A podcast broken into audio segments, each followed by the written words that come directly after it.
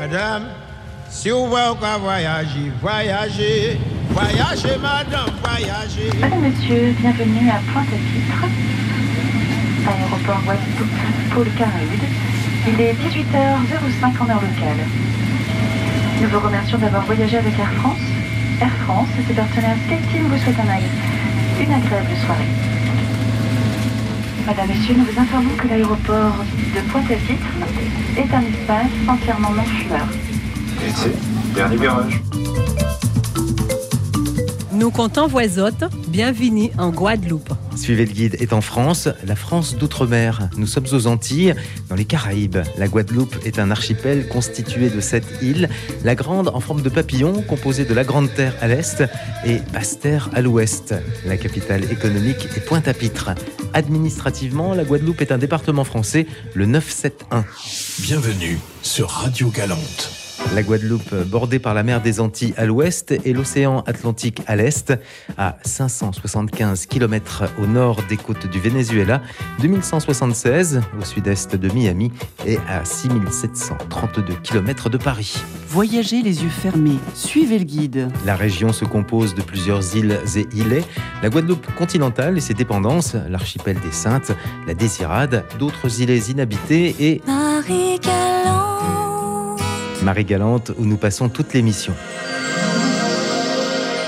À moins 3000 avant Jésus-Christ, la Guadeloupe est peuplée de populations amérindiennes, puis s'installent les Arawaks, peuple pacifique d'agriculteurs et de pêcheurs venus du bassin de l'Orénoque, Colombie, Venezuela. Vers le 8e siècle, ils sont décimés par de nouveaux venus, les Indiens Caraïbes. C'est à eux que la Guadeloupe doit son nom, Caroquera, l'île aux belles eaux. Novembre 1493, Christophe Colomb débarque à Sainte-Marie, dans l'île qu'il nomme Guadeloupe, en référence au monastère de Santa Maria de Guadalupe d'Estrémadour. Néanmoins, ce ne sont pas les Espagnols, mais les Français qui en prennent possession le 28 juin 1635. Welcome, Marie-Galante. Yes, big up la maison de Calvas, plage de la Vieux-Fort. Nous sommes à Marie-Galante, du nom du vaisseau amiral de Christophe Colomb, Marie-Galanda.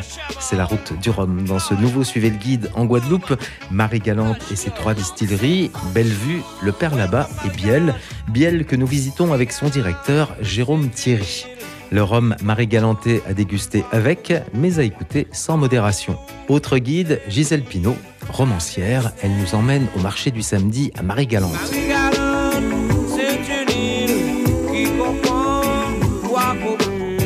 Bienvenue sur l'îlet de Marie-Galante. Je ne sais pas si la distillerie euh, Biel est, au centre du monde, mais ce qui est certain, c'est qu'elle est au centre de l'île de Marie-Galante. Jérôme Thierry, vous en êtes euh, le directeur. On, va raconter l'histoire. Euh, juste en, en guise d'introduction, il faut savoir qu'il y a trois distilleries euh, à Marie-Galante. hein. Oui, absolument. Et euh, Biel en fait partie. Elle a été euh, reprise en 1975 par mon oncle et mon président, Dominique Thierry. Et donc qui à l'époque euh, avait ni eau ni électricité et tout fonctionnait, je dirais, de façon plus archaïque puisque euh, les cannes étaient entièrement livrées à dos de charrette, coupées à la main, chargées à la main et euh, tout fonctionnait à- la chaudière. Et euh, pourtant, on est en 1975. Hein. C'est pas si vieux que ça. Oui, c'est pas si vieux que ça, mais Marie-Galante reste tout de même une île relativement isolée puisqu'elle elle dispose d'une double insularité euh, entre la Guadeloupe et la métropole et euh, Marie-Galante et la Guadeloupe. Alors si on, on remonte encore avant, euh, mais euh, vraiment rapidement, le tout début de l'histoire de la distillerie sur ce site remonte quand? Alors je, crois que le premier propriétaire donc, qui a donné son nom, c'est ça? Le, premier qui a donné son nom à la distillerie, c'est Jean-Pierre Biel? C'était la famille Biel, absolument. C'était la famille Biel. C'était dans les années 1720-1730. Et euh, au fil du temps, eh bien, ils y ont fait de l'agriculture de coton, de café, de cacao, ensuite le sucre. Et le rhum est arrivé en 1910. Les premières gouttes de rhum produites à la distillerie Biel remontent en 1910. Et euh, la distillerie a, a été rachetée euh, ensuite par euh, le grand-oncle de Dominique, qui s'appelait Paul Rameau. Aujourd'hui, euh, la société SEDB Distillerie Biel et locataire de l'outil de production auprès des héritiers de Paul Rameau qui sont Jean Thibois et Annick Viator. Alors vous, en ce qui vous concerne, Jérôme, qu'est-ce qui vous a donné envie de vous glisser dans les pas de, de votre oncle, hein, c'est ça? Oh, ben moi, euh, j'ai fini mes études de conducteur et d'ingénieur dans le bâtiment en 2005. Donc a priori, ça ne vous menait pas euh, très logiquement vers le Rhum hein? Non, pas forcément, non, non. Quand j'ai fini mes études, je suis parti pour euh, visiter un peu l'Amérique du Sud. Donc j'ai fait quelques pays, le, le Paraguay, l'Uruguay, la Bolivie, le Chili, l'Argentine, enfin quelques pays d'Amérique du Sud. Et quand je suis revenu à Marais-Galante, j'avais diverses propositions pour travailler dans le bâtiment notamment. Et mon oncle m'a proposé de, pourquoi pas, de tenter l'aventure avec lui et de travailler avec lui. Donc c'est comme ça que j'ai commencé à, en début 2005 à, travailler avec Dominique euh, à la distillerie Biel et puis bien sûr toute son équipe puisqu'il n'était pas seul. Hein. mais, vous avez grandi ici, euh, vous Jérôme, à, Marie-Galante? Oui, alors moi j'ai grandi à Marie-Galante, absolument, toute mon enfance, jusqu'à la cinquième où je suis parti ensuite en Guadeloupe, au collège Carnot et puis ensuite le lycée Jardin d'Essai et après les études supérieures en, métropole. donc vous avez un petit peu de vie hexagonale. On peut dire ça, mais mon cœur est surtout attaché à, à mon île de naissance qui est Marie-Galante. mon bébé, quand tu fais, qui passe, qui vive, famille ou va chercher, fiancé ou va chercher, ou dire qu'elle maillé, en revoir doit pour préparer cérémonie, pour inviter les bons. Ici, en plus, vous êtes au centre de l'île, donc euh, on n'est pas au point culminant, mais quand même un petit peu en hauteur, donc l'île est presque à vos pieds quels sont les bâtiments donc, euh, qui composent euh, une distillerie Cette euh, distillerie, moi je ne savais pas trop à quoi ça allait ressembler et c'est assez éclaté finalement, me semble-t-il, sur ce site. Eh ben, quand Dominique a, repris la distillerie, eh bien, il y avait beaucoup, beaucoup, beaucoup à faire. Donc il y allait petit à petit et aujourd'hui il en a fait l'outil de production que c'est aujourd'hui. Et donc effectivement, il y a d'abord une habitation principale où réside le propriétaire, on va dire celui qui gère la distillerie. Donc c'est votre maison? Ah non, pas du tout. Pas du tout. pas du tout. C'est pas ma maison.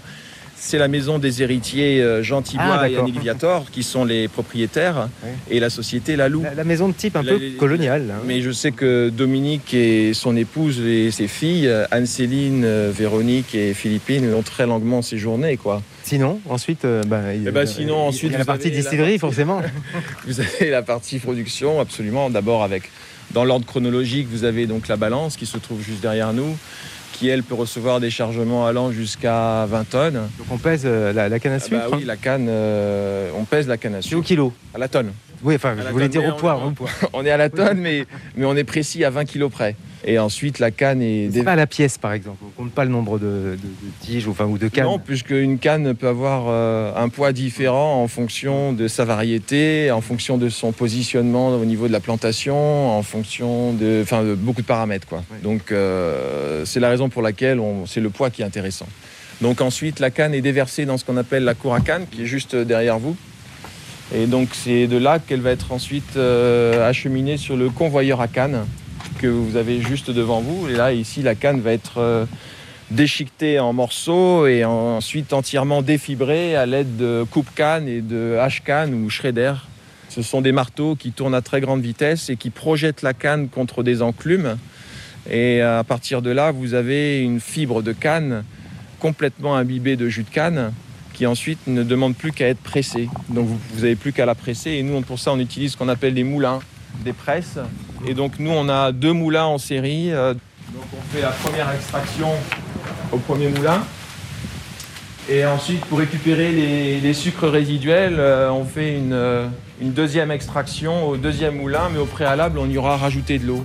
Un peu comme une éponge, vous la pressez, vous la regorgez d'eau et vous la repressez et vous récupérez un, petit peu plus. Voilà.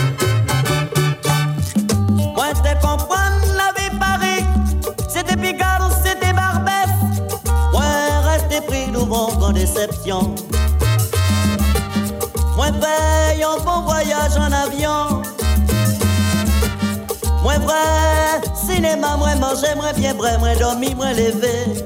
Ah bon c'était français, moi t'es qu'à parler, mais les moi arrivé à Paris. Moi dormi dehors, moi dormi dehors, moi dormi en l'eau. Moi dormi dehors mwenda miotu wameko ai ka on va dans frigidaire ouais pas même si non vient pile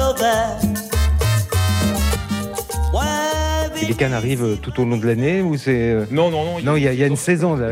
C'est pas une récolte permanente la canne. C'est une bonne question. oui. Mm. La période idéale de la récolte de la canne à sucre, c'est euh, pendant le carême, c'est-à-dire pendant qu'il fait chaud, où la canne va subir ce qu'on appelle un stress hydrique. Il va y avoir moins d'eau dans la tige de canne à sucre et plus de sucre. Donc c'est la période idéale pour sa récolte. Saison dire. humide, euh, non. Oh, Non, il faut, exemple. non, il faut éviter. euh, on va dire que la période idéale, c'est février, mars à juin, juillet. Mais aujourd'hui, avec tous les changements climatiques qu'on observe, c'est une saison difficile à, À cerner. à cerner, à vérifier et puis à constater. Quoi. Donc, euh, ben, on s'adapte et puis on produit dans, dans les meilleures conditions possibles. Donc, Mais contrairement peut-être à d'autres euh, produits qu'on récolte, à d'autres plantations, euh, d'autres choses, enfin des fruits ou etc., peut-il y avoir de mauvaises saisons de production de canne où vous êtes à, à peu Oui, près assuré de pouvoir couvrir vos besoins? Oui, absolument. Euh, il y a des bonnes et des mauvaises saisons, mais en- ce qui est important, c'est d'avoir euh, un produit de qualité qui soit euh, toujours présent. Donc effectivement, on peut avoir des mauvaises saisons avec un, un climat, je dirais, pluvieux, euh, beaucoup de boue, euh, etc., qui peuvent provoquer de mauvaises fermentations. euh. mais l'objectif, c'est toujours la qualité. Toujours, toujours la qualité. Donc s'organiser pour que, OK, il fait mauvais temps, on a des risques de contamination bactérienne, mais euh, on va, on va s'organiser pour, euh, pour pouvoir euh, avoir une cour encore plus propre, les tuyauteries encore plus propres et éviter tout risque de produire dans de mauvaises conditions. Quoi. Mais cela dit, elle, elle ne pose pas sur vos terrains. euh, Marais Galante compte euh, 1300 planteurs de canne à sucre pour une production annuelle d'environ 100 000 tonnes de canne.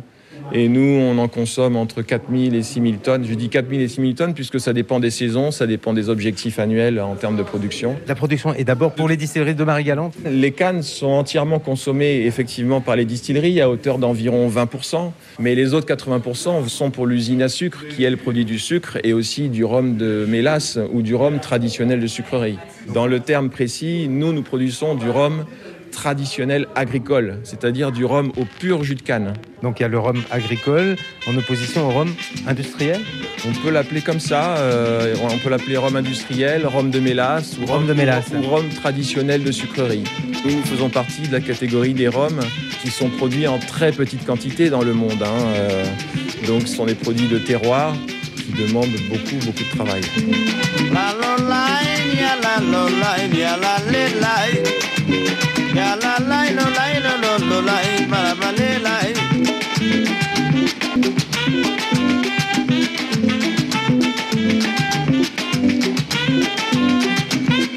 Jojo descend pour l'abattoir, il joigne et piment et victoire. Yo prend des décollages, tombé y'a canal là.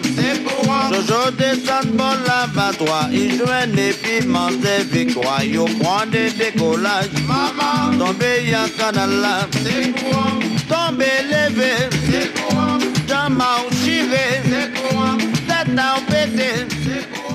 poursuivrons la découverte de l'élaboration du rhum à la distillerie Biel après avoir commencé à parcourir le centre de Grandbourg, près de 5000 habitants, chef-lieu de Marie-Galante, en compagnie de Gisèle Pinault, écrivaine, qui vous accueille pour séjourner dans un case créole à deux pas de la distillerie du Père là-bas. We go to the market avec Gisèle et vous le découvrirez une nouvelle fois en Guadeloupe. On se dit bonjour. Bonjour bouche à personne. Bonjour pas Voyagez les yeux fermés, suivez le guide. Nous, comme des autres, suivent guide là pour Marie-Galante. Bienvenue à Marie-Galante. Si tu dis bien bonjour, t'as fait la moitié du chemin. Dis-moi bonjour. Bonjour. Non, là, t'as l'air de me dire au revoir. Dis-moi vraiment bonjour. bonjour. Gisèle, sur le, le chemin du marché, ici à Marie-Galante, à Grandbourg, euh, nous passons devant un bâtiment, un bâtiment historique, enfin euh, déjà a- assez ancien finalement à Marie-Galante, une grande maison blanche. Cette grande maison blanche a été bâtie euh, dans les années 1930, après le passage du cyclone de 1928. La Guadeloupe était rasée, tous les bâtiments administratifs étaient euh, à terre. Et le célèbre architecte Aliture est arrivé et il a reconstruit euh, des écoles, des mairies. Et ça, nous sommes devant la mairie de Grandbourg. C'est un bâtiment magnifique. Il faut savoir qu'Aliture. euh, Alors a- moi, je ne le connais pas très franchement. Le célèbre architecte, il faudrait que j'aille réviser. Je vais en sais un peu plus sur lui. Eh ben, à Liture, euh, c'est les arts déco, effectivement, des années 30. C'est le béton qui est venu remplacer tous les édifices en bois. On a misé sur le béton en, en se disant, voilà, maintenant, ça ne va plus être Ça peut pas être dévasté, détruit à chaque balayé cyclone. par un cyclone. Cette mairie a vraiment du caractère avec ses petits balcons, les palmiers qui sont là, qui regardent passer les gens devant cette place de Grandbourg. C'est Marie-Galante. Alors, Aliture a misé également sur euh, le climat, donc les alizés. Il a fait construire voilà, ces, ces maisons avec de grandes ouvertures pour laisser passer les, les Ah vents, les alizés, pour que ça soit vraiment toujours frais. C'est un architecte euh, de renom. Avec deux tours, hein. il y a deux tours euh, devant. Tout à fait. Euh, un peu comme des donjons finalement de l'hôtel de ville. On peut, on doit avoir une, on peut monter là, je suppose, et, Oui. et avoir une jolie vue sur euh, cette place et, et- et sur le port euh, de, de Marie-Galante. Beau bâtiment blanc, hôtel de ville, liberté, égalité, fraternité. Et la, la préfecture de Guadeloupe, quand vous irez à Basse-Terre, vous verrez aussi cette magnifique préfecture qui a été bâtie par Aliture. Il y a énormément d'écoles, de, bâtiments construits par, ce, par cet architecte. Alors c'est vrai que si on compare, par exemple, on est séduit quand on regarde l'hôtel de ville ici à Marie-Galante, on l'est moins quand on regarde l'hôtel de ville à Pointe-à-Pitre, par exemple, qui est un bâtiment en béton euh, aussi, mais euh, la, la séduction euh, ne s'impose pas au premier regard. hein. C'est du béton brut. Il Oui. faut savoir que le maire de, de Pointe-à-Pitre, euh, les Bangous, pendant plus de 40 ans, ont, ont régné sur Pointe-à-Pitre et ils étaient communistes. Donc c'est vraiment euh, architecture. une architecture d'inspiration euh, russe. voilà. Oui, c'est ça, c'est ça. Alors les bangous avaient-ils bon goût? Ça, c'est une autre affaire. hein. On ne sait pas. Oula l'état des sorties, saisis tout souti mes amis. Oula l'état des sorties, saisis tout souti. Sorti en bidane, moi rentre en fouillé typé. La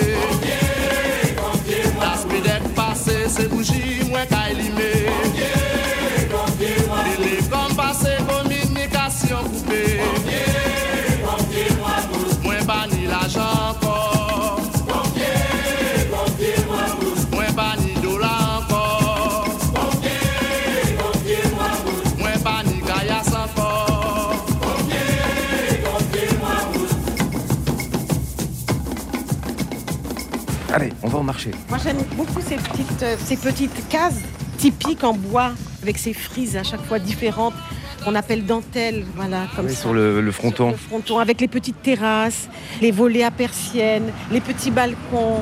J'aime beaucoup toutes ces maisons, elles sont magnifiques. C'est la mémoire de, de Marie Galland. Alors ce sont des cases créoles? Ce sont des cases créoles. Moi, je, je suis fan des cases créoles. J'aime beaucoup les cases créoles. Les cases ces créoles, la cuisine créole. Ah, le balcon. Oui, ça c'est typique. Hein. Balcon en fer forgé. Ah bah il y a déjà de, de la musique. Ah, mais oui, c'est sur la place du, sur la place de- du marché. Nous y allons là, nous y Ah. allons sur la plage du marché. Il y a de la musique tous les samedis parce qu'aujourd'hui c'est samedi, jour de marché. Tout le monde sort, tout le monde va faire ses courses, ses provisions. C'est tout petit. Hein, euh, C'est tout petit Même si Grandbourg. c'est Grandbourg. euh, Oui, oui, Grandbourg. Grandbourg, c'est quand À même un petit bourg. À l'échelle de Marie-Galante, c'est C'est une grand. grande ville, c'est la capitale de Marie-Galante. Oui, rappelons qu'il y a 12 000 habitants euh, sur toute l'île. hein. Tout à fait. Ah voilà une maison. euh, C'est la maison du notaire. voilà, j'allais dire une maison bourgeoise. Tout à fait. Toujours les persiennes et puis la dentelle. Donc les frises, dentelles, dentelle, les frises. le, Le bois. couleur là qui tire vers le violet. Les couleurs, voilà, c'est important que chaque maison ait son, ait son identité. Et puis on retrouve le fer forgé, les fleurs. C'est l'une des belles maisons de, de Grandbourg. C'est la me- belle maison de Grandbourg. C'est la belle maison, La oui.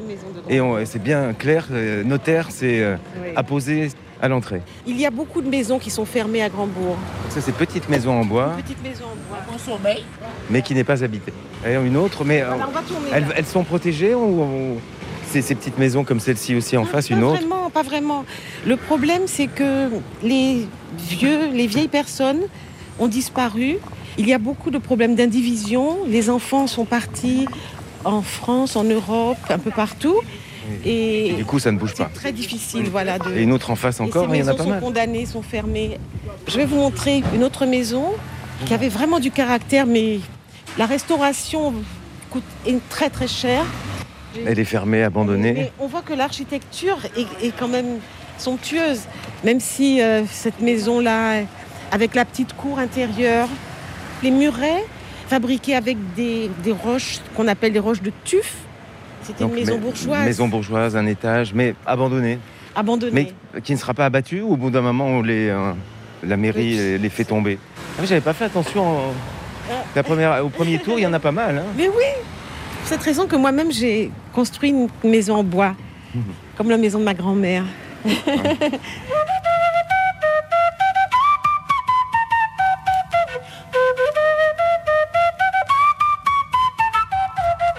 Milo di mwen fa atensyon mon nan Là où on monter, il faut qu'on prenne précaution. Mili a manche chwe Milo M'en jamais dit moi liché mon nom. Milo di mwen fa atensyon mon La nan jalousie qui fait moun divaguer. Mili a manche chwe Milo Ou dans le pays, toute bagaille c'est magie. Mili di mwen fa atensyon mon nan M'en jamais dit moi liché mon nom. Mili a manche chwe Milo Ce qui est très caractéristique aussi, on marie souvent le bois avec euh, la pierre, les pierres taillées, avec le tuf comme ça. Parce que Marie-Galante est une île calcaire, donc les gens ont beaucoup travaillé euh, les- le tuf et cette roche calcaire. Voilà le marché. Donc c'est à l'image et à la taille de. C'est un petit marché. Les cassaves, les, galettes de cassave. C'est toi qui m'as demandé. Oui, parce que Cassave, nous, moi je ne connais que le groupe. hein. Bonjour. Ça va bien? Donc ça c'est quoi Bonjour. Ah, tu n'as pas trop de monde. Bonjour. Est-ce qu'on peut te demander comment ça se tu prépares Avec quoi tu prépares Alors, ce sont des galettes de manioc. Vous connaissez le tapioca? Oui. Eh bien, c'est le jus- par le jus du manioc qu'on récupère euh, la moussage, qu'on appelle moussage, ou qu'on appelle des fois le tapioca. Et avec ce produit-là, on fera différentes galettes fourrées à la confiture de coco, confiture de goyave, confiture de banane, jambon fromage, euh, etc. Différents parfums. Tout ce qu'on veut finalement. Oui, tout ce qu'on veut. Donc ça s'appelle euh, des galettes des cassaves. Il y a fait la- également la farine de manioc. La farine de manioc euh, produite par les fibres de manioc, c'est-à-dire après avoir extrait le jus, on va récupérer les fibres qu'on va faire sécher d'une durée de 6 heures de temps et qu'on va faire des, des pâtisseries avec, soit du, des gâteaux, soit de, des alimentations euh, haricots rouges euh, avec euh, la farine de manioc, etc. Ouais. Et ça, ça, là, c'est, c'est- cette Ça, galette. c'est jambon fromage. Ah oui, c'est prêt à manger. Oui, c'est un, c'est un sandwich. Je savais pas deviner. Tu veux sucré ou salé? Ouais, goûter, ouais. une- Alors, un sucré, Tu veux un goûter un sucre? sucré? Deux sucrés, allez. Deux sucrés? Oui. Alors on va goûter les cassaves. Voilà. 5 euros pour les deux. Merci ma Merci. chérie. Ah, c'est tout chaud. Donc au marché, on dit ma chérie. Oh ben oui, parce que on est- voilà, c'est assez agréable des personnes qui travaillent, qui font des choses avec leur cœur. Bon, moi, j'essaierai au marché en France de dire mon chéri, ma chérie. C'est c'est pas dit que. Merci beaucoup. hein. Yo ka mande ou de fè yo konfians Pou nan l'avenir yo kontrape pli chans Habit yo kon wala dependans Pou sa ri pousse l'indépendance Fò mwen trape yon kat elekte Pou mwen vote pou misye li men Ite promet pri kek tou venan Pou bati yon kas pou les enfants. Ke mwen te ke ni travay a ple tan Ke mwen te ke toujou ay douvan Men mwen ni l'impression ke ou pale Pa peyi a chansay Pa bride mounay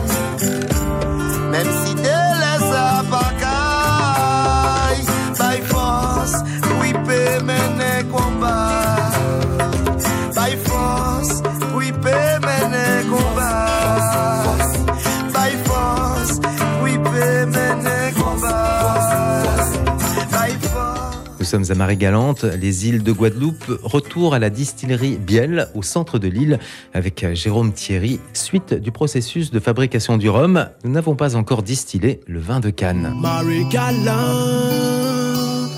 En bas soleil là que moi levé Et ben c'est là que moi qui mort Nous comptons voisotte, bienvenue en Guadeloupe. Une fois que vous avez ce vin, en- on va dire à 5 degrés, Qui est votre matière première finalement c'est la canne à sucre, la matière première. Oui, enfin, je veux dire, oui, mais. Euh, De la canne à sucre, on passe au jus de canne. Du jus de canne, on passe au vin. Le sucre s'est transformé en alcool. Et ensuite, on va distiller ce vin. On va en quelque sorte récupérer les concentrés de vapeur d'alcool. Donc, on va procéder, on va faire bouillir à l'aide de la vapeur ce vin. Donc, la vapeur va monter par gravité plateau par plateau pour traverser le chauvin et ensuite le condenseur. Ces vapeurs d'alcool vont se condenser et se transformer en format liquide. Et c'est comme ça qu'on va récupérer euh, le rhum. Et là, à ce moment-là, il titre euh, entre 75 et 80 degrés. Et chacune des colonnes produit l'équivalent de 150 litres à l'heure. Qui, euh, en, produit fini, titrera, lui, euh, 50 ou 59, c'est ça? Alors une fois qu'il aura... Ben venez, je vais vous montrer. Ah, bah, On va continuer. Il sera récupéré dans les, dans les cuves de réception et ensuite il sera euh, dégusté pour, euh, pour vérifier s'il est bien conforme à notre cahier des charges. Et ensuite, euh, les, le résultat des distillations sera envoyé dans ce qu'on appelle la cuve mère qui se trouve juste derrière, qui est la cuve de réception. Et donc une fois qu'on a notre rhum, on le laisse reposer. Dès qu'il a reposé le temps suffisant, on procède à ce qu'on appelle son transfert vers un foudre pour ensuite faire la réduction. Et la réduction ou le coupage, c'est le fait de rajouter de l'eau pour euh, réduire le degré. Donc nous, on rajoute l'eau du Les ciel. foudres sont ces, ces gros tonneaux, enfin c'est ça les foudres. hein C'est ça, on va aller le voir, je vais vous montrer. Bonjour. Donc là, on continue à parcourir le site de la distillerie. Et là, il y a un parfum là. hein là, on sent. Ah oui, ça sent très bon là. Ah oui, hein. ça sent très bon. Ah oui, ah oui. C'est- ouais. Donc ici, on se trouve dans le chez 1. C'est euh, le chez 1 où se trouve le foudre numéro 1. Le foudre... sent le rhum. Oui, C'est mieux. Enfin, en même temps, c'est logique, mais Oui, oui, mais, oui, oui, on y est tellement habitué. mais ça, mais on, on le perçoit vraiment. C'est la première sensation en entrant ici. Parce que jusqu'alors, dans la visite, ça sentait pas le rhum, mais là, ça sent le rhum. Ça sent le rhum, et puis ça sent en même temps le, le bois du chêne. Le bois du chêne, la vapeur, et puis il y a toute une ambiance hein, dans ces chais. On sent que le temps s'est un petit peu arrêté, et puis euh, le rhum se repose et se bonifie. Et euh, donc je vous expliquais que c'est l'endroit où on procède au coupage. Donc on, on met le rhum fort à, fort degré et ensuite on le réduit progressivement en rajoutant l'eau du ciel, l'eau de pluie.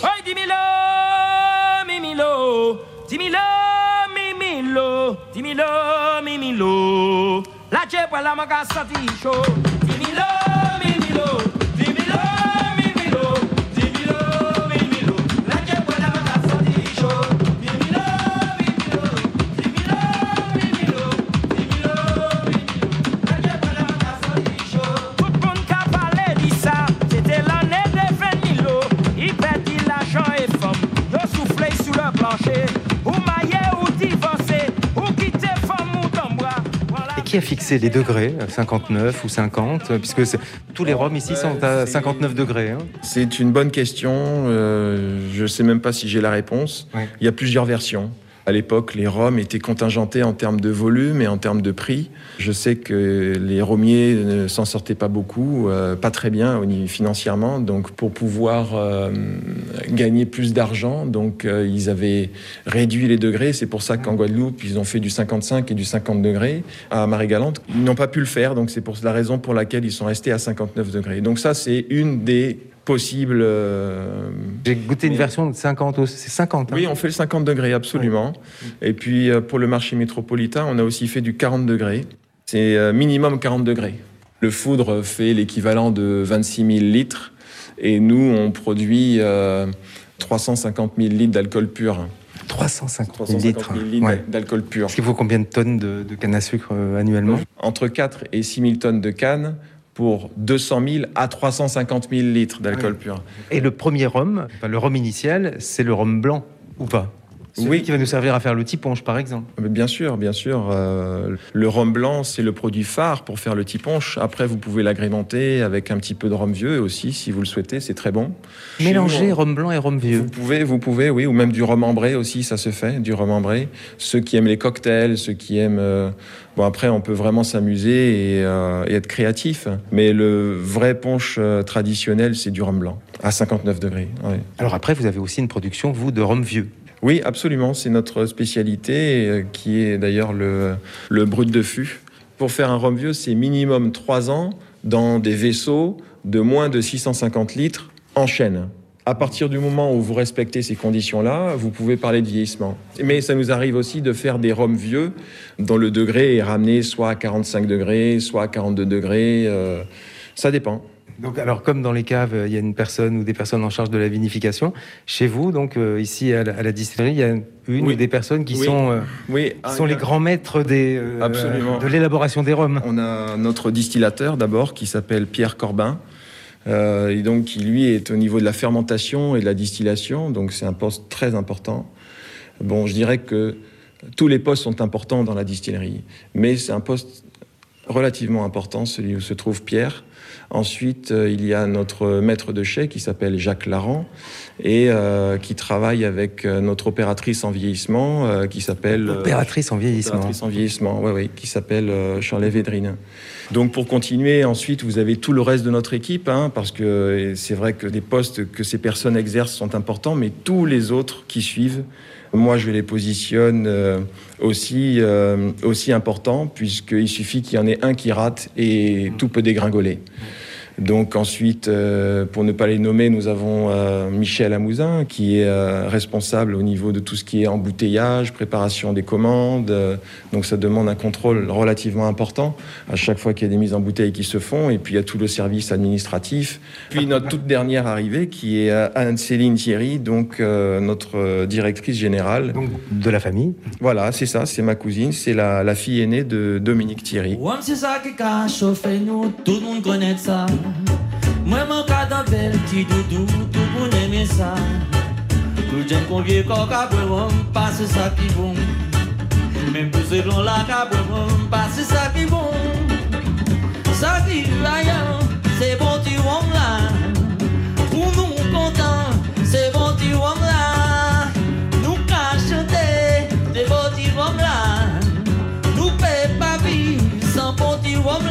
J'ai l'impression que depuis enfin, quelques années, ou je ne sais pas si on doit dire quelques décennies, mais le, rhum, euh, notamment euh, donc en métropole, s'est positionné euh, sur le marché vraiment en, en concurrence des autres alcools comme le, cognac ou, ou l'armagnac.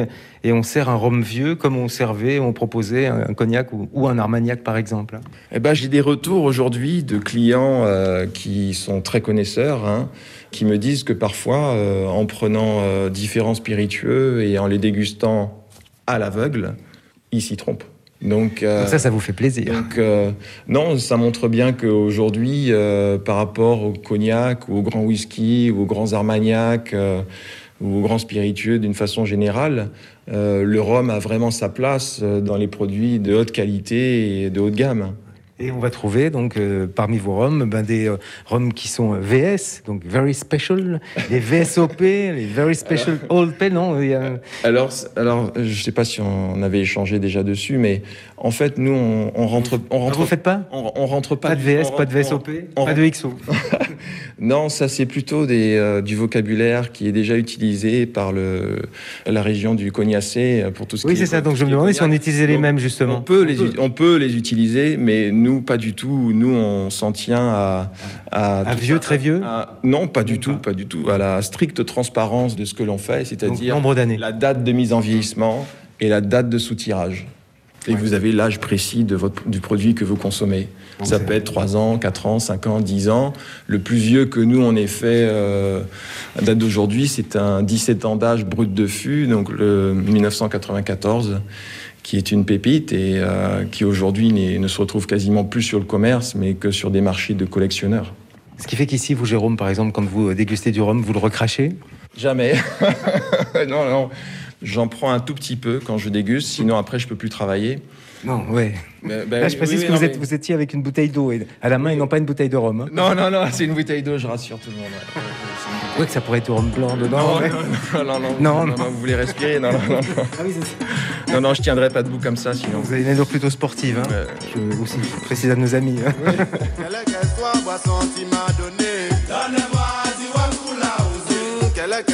boisson tu m'as donné? Heures le matin, premier butin, moi qu'à songer. Monter si mauvais là, moi passer un bon journée. Des fans si bête là, moi qu'à boire en lot sec là. 6 heures et quand matin j'arrive en boutique là, ouais. Quelle qu'elle soit, boisson tu m'as donné? Donne-moi du rhum pour la oser. Quelle qu'elle soit, boisson tu m'as donné? Donne-moi du rhum pour la oser. C'était le qu'à songer. Monter si mauvais là, moi continuer la journée. Des fans si fait là, moi qu'à boire en lot sec là. 8 heures de nuit, moi qu'à rouler en boutique là, ouais. Quelle qu'elle soit, boisson tu m'as donné. Donne-moi du rhum pour la la rosée. Moi m'en demandé des sifflets, bah moi putain qui pique bien fun et bien rose. Mais oui, dans la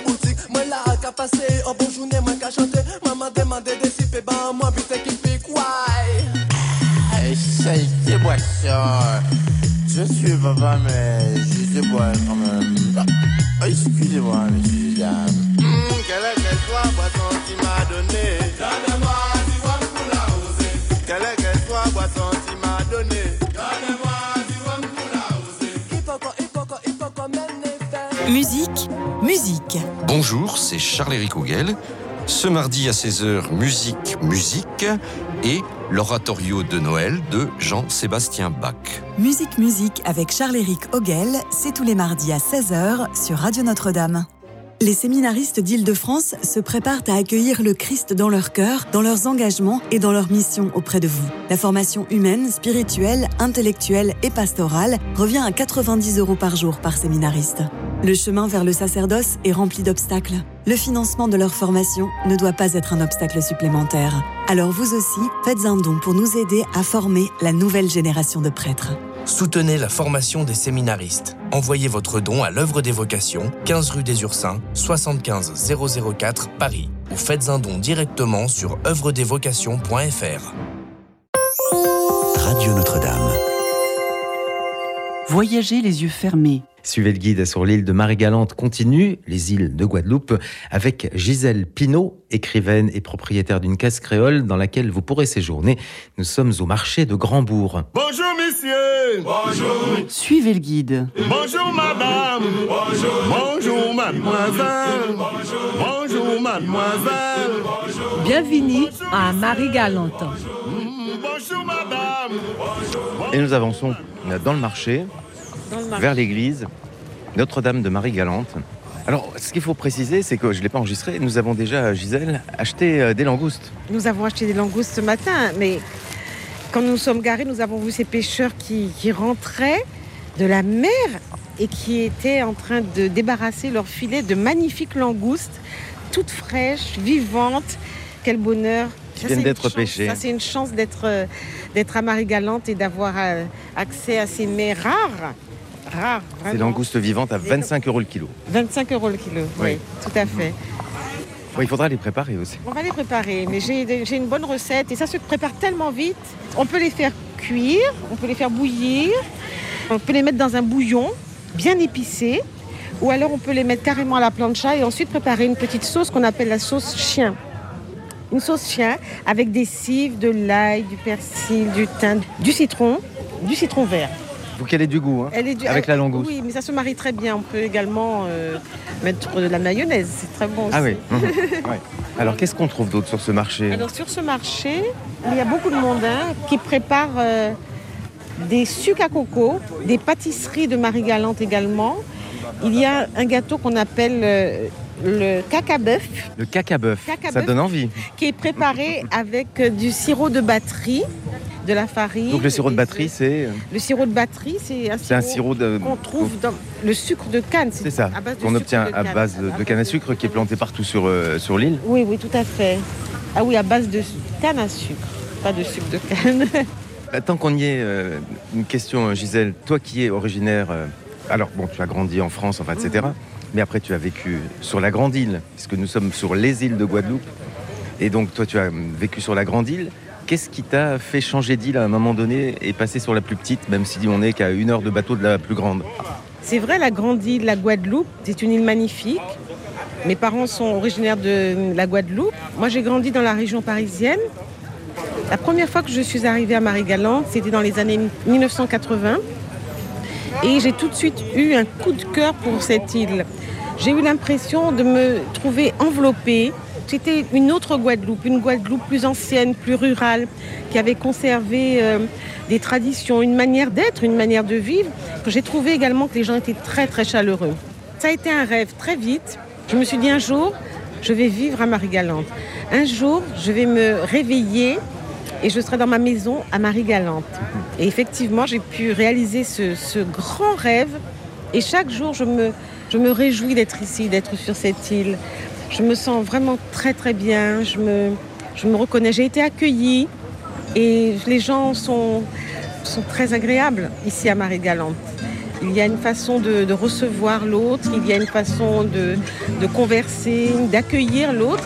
Ça fait maintenant plus de dix ans que je vis sur l'île et voilà, chaque jour je, je dis ah quelle chance j'ai de vivre à Marie-Galante. Dieu, caloué, à caloué, mon Dieu, protection pour maman.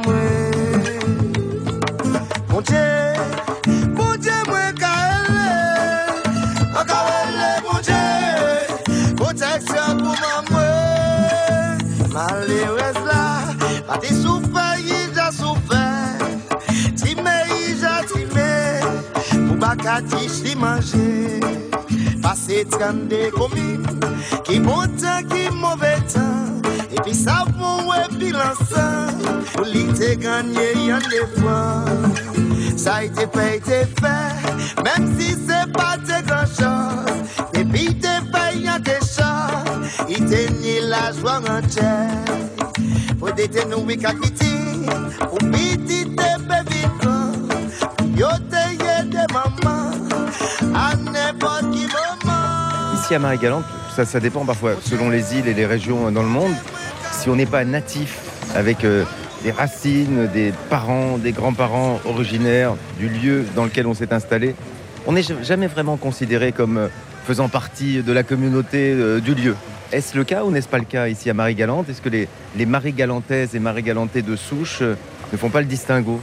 Marie-Galante attire beaucoup de gens du monde entier. Ici, il y a des Italiens, il y Il a... paraît que c'est en progression les Italiens. Ah, oui, il y a beaucoup d'Italiens à Marie-Galante. Il y a bien sûr, il y a toutes sortes d'Européens et bien sûr des Français de l'Hexagone.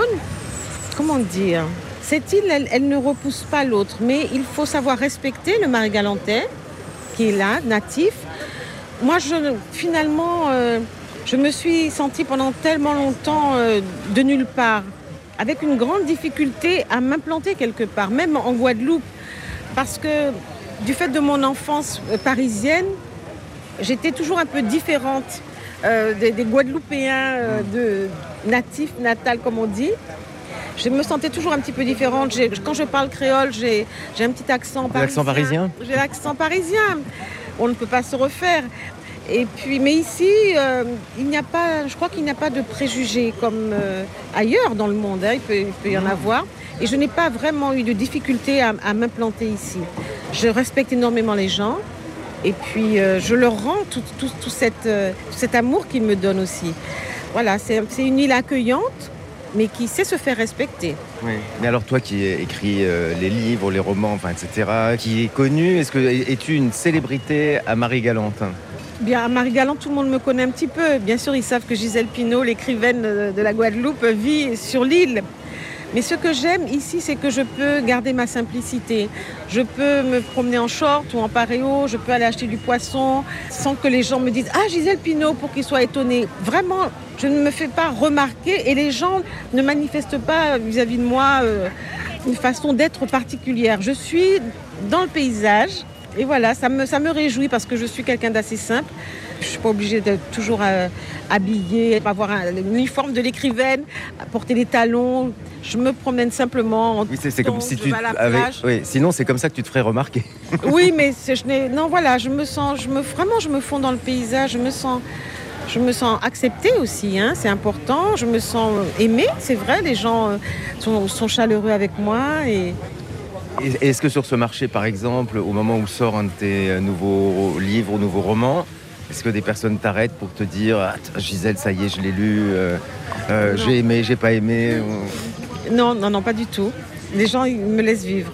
Ils me laissent vivre. Quand il y a des signatures, bien sûr, il y a des signatures dans les Ils librairies. viennent au moment des signatures. Ils viennent au moment des signatures. Sinon, ils on se salue, on se dit bonjour. Voilà, tout simplement. Je ne suis jamais interpellée, en fait. Et j'aime bien cette forme d'anonymat. Ouais. Alors bon, les gens te connaissent, tu disais, mais j'ai l'impression que beaucoup de gens, les personnes qui vivent à Marie-Galante, enfin, tout le monde connaît un peu tout le monde. Oui, l'île est petite, les gens se connaissent, ils sont un peu tous parents. Euh, Il faut être euh, agréable parce qu'on ne sait jamais qui est le, le parent de qui, le Ah oui. fils de qui. Il y a des cousinages, il y a... Voilà. Il faut faire gaffe si on dit du mal de quelqu'un. Mais il ne faut pas Il dire faut pas, du il mal. faut pas dire du mal de quelqu'un. mal, parce que ça peut faire très vite le tour de l'île. Guadeloupe, Guadeloupe, Guadeloupe, du chez Coca-Cola. Guadeloupe, Guadeloupe, Guadeloupe, du chez Pepsi-Cola. Guadeloupe, Guadeloupe, du chez Coca-Cola. Si vous ça, c'est pas rien qui fait vivre. Guadeloupe, Guadeloupe, Guadeloupe, du chez Pepsi-Cola. Ah, ah, Guadeloupe. Guadeloupe, Guadeloupe, du chez Coca-Cola.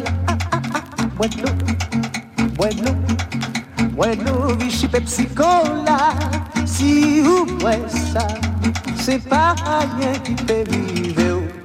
Nous retrouverons Gisèle Pinault dans le prochain Suivez le guide en Guadeloupe au marché et nous cuirons ensemble des langoustes fraîchement pêchées.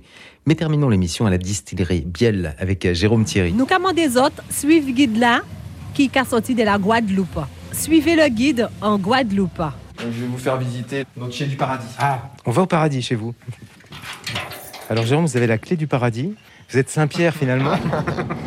Non, non, pas jusque-là.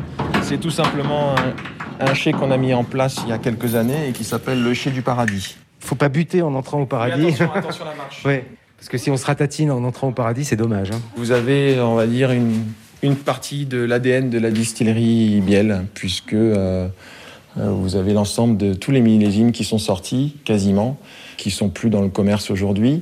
C'est la, la salle aussi de, de la mémoire. Absolument, c'est la mémoire. C'est là où on peut venir euh, euh, récupérer des données, voir euh, quel type de millésime on a sorti à telle année. Donc ça nous permet d'avoir un repère. Comment ça s'appelle Ce sont des dames Jeanne. Des dames Jeanne en verre. On y met combien de litres stocker, On peut y stocker entre 20 et 25 litres, oui, absolument. Et là, vous avez le millésime qui est identifié sur chaque dame Jeanne. Donc par exemple, Voilà, là, on, est- il nous reste, on a une dame Jeanne, millésime 2002. donc ça bouge pas. Euh, là, le rhum qui est dans, dans ces euh, dames Jeanne. Non, on va dire qu'il va, qu'il va beaucoup moins s'évoluer que s'il était dans du chêne ou dans du bois, mais Il est assez stable. il va continuer à se stabiliser. Et, euh, et il sortira de, de sa dame Jeanne. euh, Je sais pas. Un c'est- séjour. peut- non, peut-être pas. Peut-être pas. Non, non, non. Pour l'instant, il est là. Il, il fait son job de mémoire pour le moment. Ouais, pour les générations futures. Pour les générations futures, pour nous, lorsqu'on a besoin de faire des analyses, euh, Ah oui. surtout. C'est pas du tout un lieu pour les fins de soirée. Non, non, on va éviter de faire un feu de camp au milieu. C'est probablement un lieu qui est euh, inspirant. Enfin, je me dis, on s'assoit là et puis on, réfléchit. La vente euh, directe est importante au niveau de la diffusion. Le marché local, oui. Le marché local. oui. Ah oui. Et ici, et la vente directe à la, à la distillerie. Et euh, la vente directe à la distillerie, absolument, oui, oui, c'est notre boutique. Et puis ensuite, nous avons divers marchés. On a bien sûr la Guadeloupe, et puis quelques îles de la Caraïbe. Et ensuite, on rayonne sur l'Europe, en métropole, euh, en Suisse, en Belgique, euh, et puis d'autres pays aussi. On a vendu aussi à- au Canada, Québec, et puis au Japon. Y a-t-il des, des pays qui se développent au niveau de la de l'envie de, de boire euh, pays du rhum émergents euh, qui, enfin, quand je dis émergents, des pays demandeurs, on va dire. Peut-être l'Asie euh, en termes. Euh, Comme, comme les, Ben, les- ces pays qui aiment le cognac. euh, Oui, oui, oui, oui. On a, on a des demandes, mais ce sont des pays où la réglementation est très compliquée Ah, et pour entrer sur le marché. pour, pour entrer sur le marché, euh, ça demande des spécificités. hein. Alors moi j'ai découvert, moi, je sais pas, peut-être que les, ceux qui ont l'habitude de boire pas mal de rhum le, le savaient ou le savent. Je sais pas si c'est le cas. Je suppose qu'on on trouve aussi en, en métropole. Mais on peut acheter, comme pour le vin, des cubis de rhum. Oui, absolument. Vous pouvez acheter des cubis de 3 litres, de 5 litres à 59 degrés. On a sorti aussi un cubi de 3 litres à 50 degrés. Donc ça permet de repartir euh, de voyage avec un gros souvenir pour le partager Oui. avec la famille, les amis. euh, Normalement, on en a pour un petit moment. Normalement. Tout dépend de votre consommation, bien sûr, et puis du nombre d'amis que vous aurez quand vous le boirez. Mais savais pas qu'on faisait des cubis de rhum comme, euh, bah, comme le cubi de petit rosé ou de rouge, ou de, etc. Et ça marche bien Oui, les cubis, ça marche très bien puisque c'est léger et ça casse pas dans la valise, donc c'est vraiment utile. Bois d'abord, bois d'abord. Et pas que ça. Oui. Il y a des piments. Ouais. Il y a des piments, dingue. J'ai l'impression de boire du, du, du boudin liquide. C'est le boudin de chez nous, le boudin créole, mais liquide. Ça va? Sur la fils de. Ça va? Pourquoi il a fait ça? Parce qu'il voulait qu'on ferme nos gueules un peu. Tiens, T'as pas un peu de citron pour faire Et toi, t'en bois pas du tout, toi. Hein Ah, mais si, mais c'est que ça T'as vraiment plus pour Euh. Ah, ah, ah. Putain, ah, ouais, c'est- sur la chatte à peu près, là, c'est dur. hein. Ah ouais Dernier élément, vous avez un engagement euh, vraiment, enfin développement durable euh, ici à la distillerie? Oui, absolument. Euh, Cela fait maintenant depuis 2005 que notre arrêté préfectoral a, a été euh, validé par les hautes autorités où notre système de traitement euh, de notre vinasse est effectué par phytorémédiation, donc par les plantes. Alors on va peut-être juste expliquer ce qu'est la vinasse. La vinasse, c'est ce qu'on appelle l'effluent. Lorsque vous distillez, vous récupérez l'alcool euh, en tête de colonne et puis en bas, vous avez cet effluent qu'on appelle la vinasse. Donc c'est comment ça la, la- Bah, la c'est liquide, c'est liquide, c'est liquide, ça a une couleur plutôt euh, marron. C'est euh, chargé en matière en suspension et en, puis en demande biologique et chimique en oxygène. Donc ce qu'il faut, c'est beaucoup l'oxygéner et ce travail-là, il est effectué par les plantes. Et ensuite, ce travail est effectué par euh, le solaire, le- donc l'évaporation. Et ensuite, vous avez les bactéries. Tout cet ensemble se complète pour notre traitement de vinasse. c'est ça, mais c'est- ça c'était important, enfin, cet engagement-là? Ben pour nous, c'est oui, c'est important euh, puisque en même temps, on fait des suivis réguliers dans la nappe pour nous assurer qu'il n'y a effectivement pas d'infiltration ou de contamination ou quoi que ce soit. Oui, la, la nappe est, est précieuse. hein. Et bien sûr, bien sûr. Surtout, c'est écologique. Et, euh, et puis aujourd'hui, on parle d'économie d'énergie. C'est une économie énorme en termes d'énergie, puisque ce travail est réalisé euh, par les plantes euh, gratuitement, par la nature, je dirais. C'est un procédé qui est tout à fait unique. Il est déjà utilisé dans d'autres pays. euh, euh, je crois qu'en Asie, ils utilisent donc euh, ces plantes qui sont la fougère sauvage et la jacinthe d'eau douce pour traiter d'autres produits. Mais ça, ce sont des dossiers qui sont très lourds et, qui, au départ, avaient été initiés par Dominique avant les années 2005, avant que ce soit validé. Et euh, je sais que ça représente un monument en termes de recherche, d'études, de, euh, d'analyse. euh, il y avait eu le concours de l'INRA, le concours du CIRAD, euh, euh, de différents cabinets euh, pour pouvoir euh, valider ce process. oui. Merci beaucoup, Jérôme Thierry, de cette découverte donc, de la distillerie Biel, ici au centre de Marie-Galante. Merci. C'est la fin de ce quatrième Suivez le guide sur les îles de Guadeloupe à Marie-Galante. Merci Gisèle Pinault et Jérôme Thierry. Suivez le guide réalisé avec la complicité de Claudia Langret à l'Office de tourisme de Grandbourg. Merci Francine Marguerite pour le prêt de sa voix. Réalisation Roman Feocchio avec la complicité de Tristan Mezzaros. Les sites internet rombiel.com, lesilesdeguadeloupe.com et retrouvez la case créole Maison d'hôte chez Gisèle sur Airbnb. Voyage. On y m'a rêvé la vie à Paname. On besoin sunshine pour ni la pêche. Oui, on besoin ça pour un peu fraîche. On veut rouvrir sourire à la maman. Freddy là et moi nous pas camarades. On besoin sunshine pour ni la pêche. Oui, on besoin ça pour un peu fraîche. On peut que never, never, never, never stop loving you.